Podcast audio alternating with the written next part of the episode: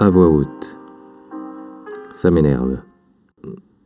Ça m'énerve quand tu es sur un passage piéton et qu'un cycliste, au lieu de freiner, te frôle avec un regard de tueur comme s'il allait gagner un sprint sur le Tour de France. Ça m'énerve.